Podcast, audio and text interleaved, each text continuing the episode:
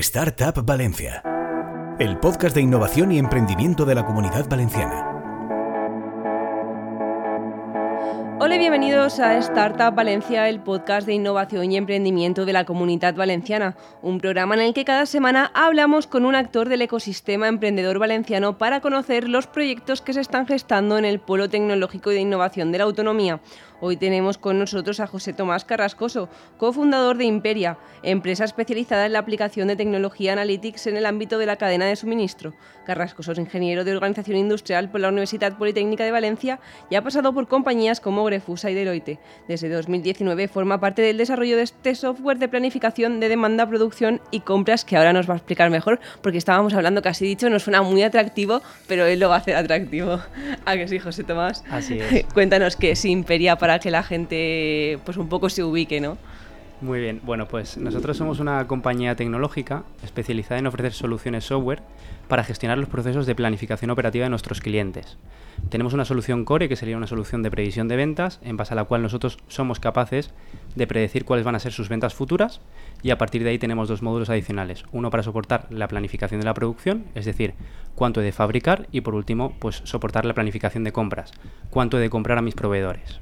Claro, ¿en qué momento decidís montar ¿no? esto tan específico? Eh, tú has pasado por consultoras, has pasado por compañías, ¿qué momento, o sea, ¿en qué momento va llegando esa idea de decir esto hay que ponerlo en marcha? Pues bueno, eh, el proyecto arrancó en 2019 y bueno, pues previamente embarcarnos en el proyecto trabajamos en consultoría en Deloitte, en estrategia y operaciones. Ahí es donde conocí a uno de mis socios, Álvaro Bernabé, luego el tercero sería Sergio Alemán, donde bueno, se conocieron Álvaro y Sergio en la carrera. Y bueno, pues básicamente la necesidad surge de, de esta etapa, ¿no? Trabajando en consultoría, donde realmente nos dedicamos a ofrecer soluciones de planificación operativa desde la parte de demanda hasta la parte de aprovisionamiento y la implantábamos en grandes compañías. ¿no? Ahí lo que vimos es que estas soluciones, las presentes en el mercado, son muy potentes, pero también tienen pues, una serie de, de factores que hacen que una empresa pequeña y mediana no pueda acceder a este punto en base a ello y sobre todo pues un poco con el auge de la tecnología, digitalización y sobre todo lo que estamos viviendo pues en, cuanto a la digitalización ¿no? de la pequeña y mediana empresa, dijimos, oye, ¿por qué no tratamos de desarrollar una herramienta por nuestra parte con una serie de funcionalidades y factores clave que le permitan a estas empresas pequeñas y medianas acceder. Y nos lanzamos un poco al proyecto con una premisa, o la primera más bien, que era un carácter más a, nivel de modelo de negocio, donde pues bueno, eh, la empresa pudiese acceder a nuestra plataforma sin tener un elevado coste inicial. Habitualmente las herramientas de nuestro tipo pues requieren a la empresa que se gaste 40, 50 o 60 mil euros de implantación y luego fees anuales desde los 20 hasta los 80. Esto pues evidentemente no es asequible para la pequeña en mediana empresa, dijimos, oye, tratemos de hacer lo mismo con una cuota mensual, sin un coste de implantación, donde les permitiésemos, pues bueno, básicamente, pues pagar por aquello que utilizan sin necesidad de hacer una gran inversión inicial para probar la herramienta, ¿no? Con esa premisa y luego pues con una segunda premisa muy orientada a la facilidad de uso, donde pues al final el usuario pues tiene una herramienta muy ágil, muy intuitiva para él, de forma oye, que pueda trabajar con la herramienta en un periodo muy corto de tiempo en cuanto a la formación se, se refiere. Claro, como aquí nos, gusta, nos gusta hacerlo todo muy visual, eh, ¿qué tipo, o sea, ¿con qué problema acude la empresa a vuestros SaaS? ¿no? ¿En qué punto tiene que estar para decir, es que yo necesito una herramienta de este tipo? Bueno, pues básicamente cuando empieza a adquirir un volumen de negocio relevante, donde ya no puede ir en base al corto plazo, sino que tiene que mirar a un medio largo plazo. Al final nosotros nuestro target de mercado va en torno a los 10-15 millones de euros hasta los 300-400. Ahí hay diferentes sectores, diferentes empresas en las que trabajamos. A partir de los 10-15 millones de euros, la empresa ya tiene una base tecnológica potente, tiene muchos datos que puede analizar y en base a los cuales puede proyectar su demanda y sobre todo empieza a tener esa necesidad, ¿no? No el cuánto voy a vender la semana que viene, sino cuánto voy a vender el mes que viene, dentro de dos, dentro de tres semanas y sobre todo cuánto he de comprar a mis proveedores o he de fabricar para tener el producto listo en el almacén en el momento adecuado. A partir de ahí es cuando ya la empresa requiere esta planificación. Al principio puede trabajar con herramientas simples, hojas de cálculo, hojas en papel, pues bueno, hay muchas herramientas que realmente pueden utilizarse para llevar a cabo este proceso, pero cuando ya hablamos de una volumetría de información considerable, es decir, tenemos pues más de 200, 300 referencias, tenemos un histórico de años considerable y un volumen de facturación relevante, ahí es cuando ya pues poder tener una herramienta que te aúne y te ayude a gestionar este proceso es clave para llevar a cabo sus operaciones. La segunda parte de la que hablabas era la fácil instalación. Eh, soy una compañía que quiero ponerme ya, he decidido, ¿no? Que quiero utilizar vuestro producto. ¿Qué hago, no? ¿Cuánto tiempo me va, a costar implantar la herramienta? ¿Qué necesito tener, no? Para que al final hablamos esto de que los datos, todos tienen muchos datos, pero bueno, a veces no están lo suficientemente bien, ¿no? Para que sean útiles. ¿Qué hay que tener? ¿Qué tengo que tener encima del escritorio para poder utilizar correctamente vuestra herramienta? Correcto. A ver, bueno, básicamente nosotros en cuanto a la facilidad de uso que, que, hablamos, básicamente es porque tenemos una segunda característica que antes no he comentado y es que estamos 100% integrados con Excel. Es decir, el usuario no va a tener que salir de Excel para poder llevar a cabo su procedimiento o su operativa dentro de la herramienta.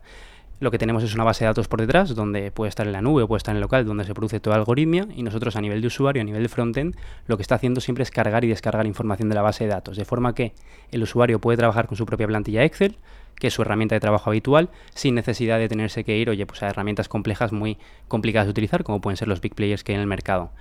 Principalmente Excel porque, bueno, pues cuando también estábamos trabajando en esta parte de consultoría, lo que vimos es que las empresas se gastaban mucho dinero en herramientas muy potentes y volvíamos a los 7-8 meses y el usuario había vuelto a Excel. Esto es porque es una herramienta muy buena a nivel operativo y sobre todo a nivel de cadena de suministro, pero tiene sus dificultades y aquí ya donde juntamos con la primera derivada que comentaba antes es tratemos de hacer algo que por un lado pues no tenga un elevado impacto a nivel de modelo de negocio, a nivel de inversión para la empresa y sobre todo pues con una, con una, una premisa que fuese pues muy fácil, muy entregable y esa curva de aprendizaje se redujese al máximo. Porque también es muy importante que en una pyme el usuario no tiene mucho tiempo para poderle dedicar a formación, con lo que necesita herramientas ágiles, precisas y que le permitan llevar a cabo toda, toda la toma de decisiones.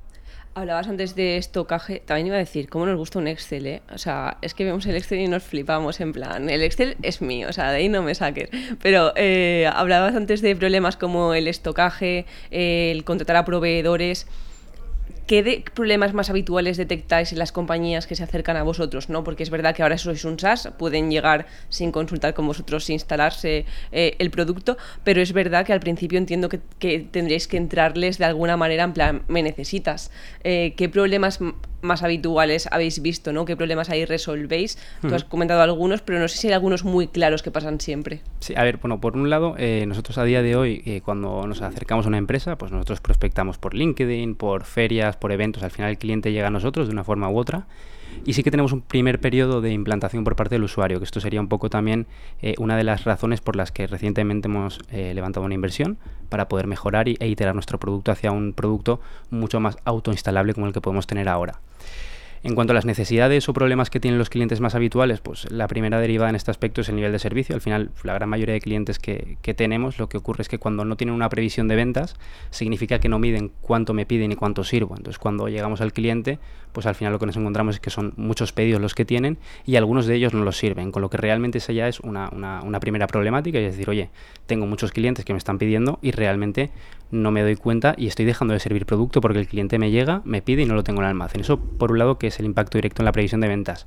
Y luego ya iríamos a la parte de producción la parte de compras, que al final esto te lo da la visibilidad a medio plazo. Es decir, oye, si yo sé cuánto voy a vender el próximo mes y el próximo mm, o los próximos dos, tres meses, lo que puedo saber es cuánto he de fabricar y sobre todo no cuánto, no, no cuánto he de fabricar semanalmente, sino, ostras, si voy a fabricar esto de aquí a cuatro semanas voy a fabricar todo de una y no voy a estar todas las semanas fabricando, porque eso es sobrecoste. ¿no? Entonces esa visibilidad, tanto en la parte de producción como en la parte de compras, lo que les permite es anticiparse y poder juntar lotes, fabricar, oye, pues voy a fabricar todo lo que tengo entre comillas o lo que voy a vender el próximo mes, incluso a nivel de proveedor si yo ya sé cuánto voy a vender, más o menos, ¿no? Al final con un forecast a 12 meses vista, yo tengo un instrumento para ir al proveedor y decir, oye, mira, en vez de pedirte 1.000 kilos cada mes, te voy a pedir 12.000. Probablemente haya un rappel, haya una negociación con el proveedor que le permita optimizar mucho su cadena de compra dentro de la cadena de suministro. Entonces al final yo te diría que esos son los principales dolores que tenemos y luego realmente hay otra que también es muy importante y es la eficiencia por parte del usuario. Al final lo que ven es, ostras, el tiempo que tardaba antes, 5, 10, 12 horas semanalmente a me bajo un informe, hago una dinámica, lo dedico a tareas manuales, ahora con Imperia, a un golpe de clic lo tengo y este tiempo no es que me lo ahorre, sino que lo puedo dedicar a tomar mejores decisiones. Cuánto de fabricar, cuánto de comprar, cómo mejoro mis políticas de inventario, pues poder responder a preguntas que antes, pues por la volumetría de datos y toda la capacidad, o la poca capacidad más bien de, de gestión un poco más a nivel de datos tenían, pues ahora sí que la pueden, la pueden utilizar para ello. ¿Cuántos clientes tenéis en la actualidad y de entre ellos algunos que se puedan destacar, ¿no? Porque tenéis grandes compañías eh, en vuestro portfolio de usuarios. Sí, bueno, pues a día de hoy tenemos 28 clientes. En cuanto a lo que es nuestro segmento de mercado, vamos entre los 10, 15 millones hasta los 300, 400. Incluso en algún caso tenemos pues algún cliente que se va por encima. Están focalizados sobre todo en la parte del sector alimentación, sobre todo son fabricantes y distribuidores de la parte de gran consumo. Y luego sí que tenemos pues varios sectores en los que tocamos, como por ejemplo pues el sector farma, donde tenemos pues por ejemplo a Faes Pharma o Laboratorios BIR que están en Madrid. Tenemos también parte de, cosméticos, tenemos un e-commerce de cosméticos que está en Madrid también, que se llama Mina Cosmetics. Y luego pues eh, en cuanto a la parte de alimentación a destacar, pues te diría uno de nuestros primeros clientes, que es Noel Alimentación, es una empresa cárnica que está en Barcelona y realmente ellos fueron de los primeros que confiaron en Imperia en comparación con la competencia y es un buen caso de uso, un buen caso práctico donde han elegido contar con Imperia versus los grandes players que hay en el mercado y donde hoy, después de tres años, siguen trabajando con nosotros y siguen apostando no solo por la parte de demanda, sino incluso por la parte de producción y la parte de compras, que realmente son módulos más recientes. Claro, hablabas de ferias, hablabas de LinkedIn cómo se llega a los grandes, grandes clientes, ¿no? No sé si también a través de las ferias y LinkedIn o hay algún otro secreto que podamos contar. Eh, realmente nuestro principal canal de captación ahora mismo es LinkedIn. Además, con la reciente ronda también hemos incorporado perfiles de ventas para poder empezar a explorar diferentes canales y también en marketing. Pero al final nuestra, nuestra forma de acercarnos a los clientes no es eh, un aspecto puramente comercial, es decir, oye, tengo algo y te lo quiero vender, sino es más eh, una venta más relacional, ¿no? Partiendo de una charla o partiendo de una, una, pequeña conversación con un director de operaciones, es cuando el director de operaciones te puede contar cuál es su problemática, cómo trabaja a día de hoy, y en base a ello es cuando ya, pues evidentemente sacas una herramienta o, le enseñas lo que tienes y ostras, pues esto me gusta. Y sobre todo si lo que le gusta no tiene un elevado impacto financiero y el coste de probarlo pues evidentemente es muy inferior a todo el beneficio que le puede aportar, pues ahí rompemos una barrera muy importante, porque al final también eh, el, problema, sobre todo cuando una empresa, empieza, y sobre todo un SaaS P2B como podemos ser nosotros, es conseguir esa confianza de parte del cliente. Y el hecho de decirle, oye, mira, trabaja con nosotros cuatro, cinco, seis meses y si no te gusta, dejas de pagar, es una barrera de confianza muy importante y de hecho, pues a día de hoy ningún cliente que ha empezado con este modelo ha dejado de, trabajar con Imperia, que también es un, aporte de valor y un, punto diferencial. Claro, hablabas del modelo de negocio que es un SaaS, eh, ¿cómo está estructurado? ¿no? ¿Tienen que pagar una base inicial y luego van añadiendo módulos o un poco cómo está confeccionado? Pues nosotros tenemos una base inicial, no hay un coste de implantación, es una única cuota mensual. Esa cuota mensual se paga desde el inicio del proyecto. aproximadamente tardamos en desplegar el módulo de demanda 7-8 semanas hasta que lo podemos en productivo. Y luego tenemos una tarifa base que sería la parte de demanda y en función de si quieres producción o quieres compras, se añaden complementos a la base mensual. Adicionalmente a ello, dependiendo de lo que factura el cliente y el número de referencias que tiene, que es un poco pues, un indicativo de la complejidad del proyecto, pues la, cuota puede subir o puede bajar, desde los 800, 900 euros mensuales hasta pues, un cliente muy grande, hasta los 2.000 y pico, 3.000 euros mensuales. Sobre todo para dar de equidad a aquel cliente que factura 15 millones versus el cliente que está con 300, 400 millones. Ahora hablaremos de la ronda de financiación que cerrasteis eh, y de que os ha permitido hacer, ¿no? Pero ¿en qué mercados estáis en la actualidad? Porque comentabas antes de que habéis llegado a Latinoamérica. ¿Qué mercados estáis ya presente y de dónde tenéis clientes? Pues bueno, ahora mismo estamos focalizados en asentar el territorio nacional, eh, la captación, lo que es la venta, estamos orientados a la parte pues, más, más nacional, pero sí que es cierto que estamos empezando a hacer algún piloto dentro de, dentro de Latinoamérica. Un piloto básicamente es un cliente que está pagando su licencia.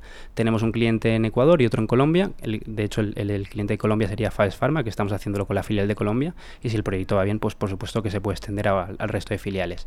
El objetivo a corto es asentar territorio nacional y seguir ampliando algún cliente fuera, sobre todo en Latinoamérica para testear esa parte de internacionalización desde la parte latinoamericana con vistas también pues, a poder ir a Estados Unidos de cara a próximos años, próximas rondas que tenemos planteadas y proyectadas. Siempre hablamos de competencia y es verdad que podemos hacer un círculo de la competencia tan grande pues como nos imaginemos, ¿no? Pero tenéis competencia directa en un modelo similares al vuestro. Es verdad que competencia, como tú decías, puede llegar a ser consultoría, eh, otro tipo, bueno, un sistema en tu propia, ¿no? En tu propia casa que hayas diseñado tú tenéis competencia ah, más eh, de este, con este modelo más ligero, ¿no? más fácil de implantar. Tenemos competencia con este modelo más ligero, cada uno tiene sus pequeños matices, al final nosotros en cuanto a competencia diferenciamos entre dos grupos grandes, uno que es el Big Player, es decir, son herramientas que se dedican a toda la cadena de suministro y más áreas de negocio, y aquí están los grandes, como pueden ser grandes RP, SAP, eh, Oracle, bueno, pues grandes RPs de mercado. Y luego tenemos una parte de nicho donde ya eh, vamos a empresas que se dedican solo a previsión de ventas, eh, planificación de producción, planificación de compras y donde aquí realmente predomina el modelo de coste de implantación más una cuota mensual y hay muy pocos que tengan esa parte mensual, incluso en esa parte mensual lo que hacen es hincharlo, pues eh, diluyendo esa parte de implantación. En cuanto a lo que es el modelo de negocio, pricing y estrategia de mercado, no hay mucha competencia. Lo que no quiere decir que luego en cuanto a funcionalidad, evidentemente nosotros sí que estamos en un sector donde hay competencia, es un nicho, es, es complicado porque realmente hablamos de cadena de suministro y hablamos de procesos pues ya muy, muy de nicho, pero sí que existe esa competencia a nivel de funcionalidad, no tanto a nivel de modelo de negocio. Yo creo que también pues es una de las principales ventajas que hemos tenido, sobre todo para poder capturar los 27, 28 clientes que tenemos ahora. Tuvisteis un paso por lanzadera, ¿qué aportó eso a vuestro modelo?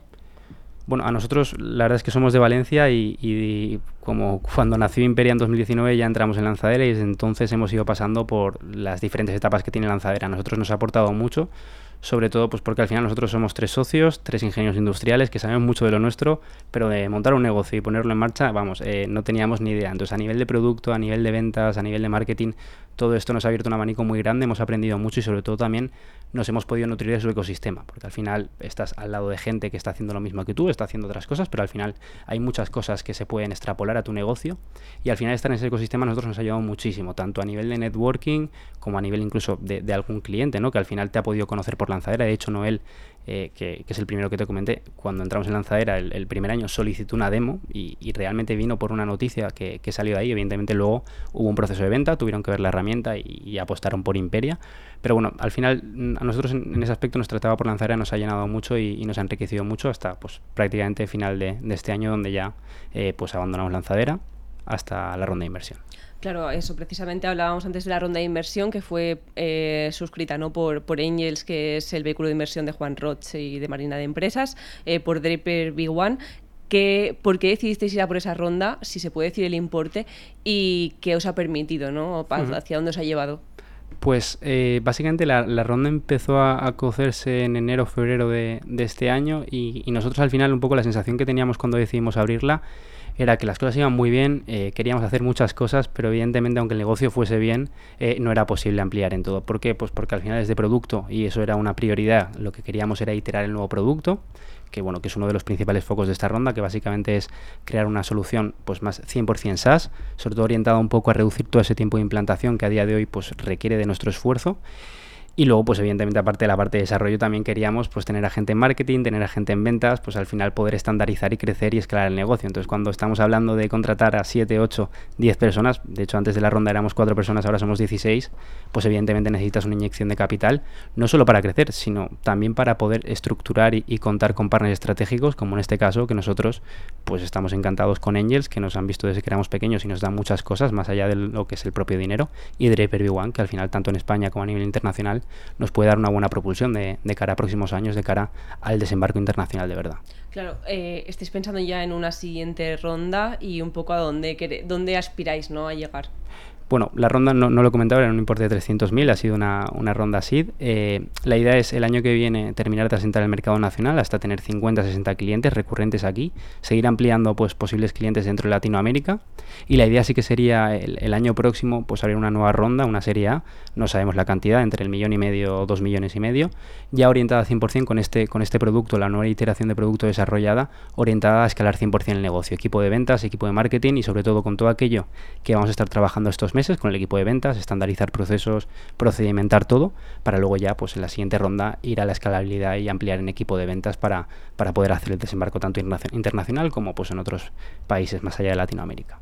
Vosotros que sois eh, eh, emprendedores primerizos, ¿no? aunque muy conocedores de vuestra materia, ¿qué errores habéis cometido por el camino o qué detectáis que dices, ¿en serio hice esto o no lo volvería a hacer o esto aquí igual metimos la pata? A ver, nosotros a nivel de, errores te podría decir que, todos los errores que hemos cometido han sido un aprendizaje, desde, oye, contrataciones de, gente que creíamos que era mucho más senior que nosotros y que iba a vender el producto por nosotros cuando realmente no lo vendió y tuvimos que venderlo nosotros. Pero de cada uno de ellos, nosotros siempre hacemos la reflexión de que te llevas un gran aprendizaje y, y sobre todo en la vida del emprendedor eh, vives en, un, en, una vorágine constante en este aspecto. Entonces, al final es, oye, hemos cometido muchos errores, tanto a nivel, oye, pues igual también nosotros empezamos en 2019 y constituimos una sociedad en 2019. 2019 sin ingresos, evidentemente, porque estamos desarrollando el producto.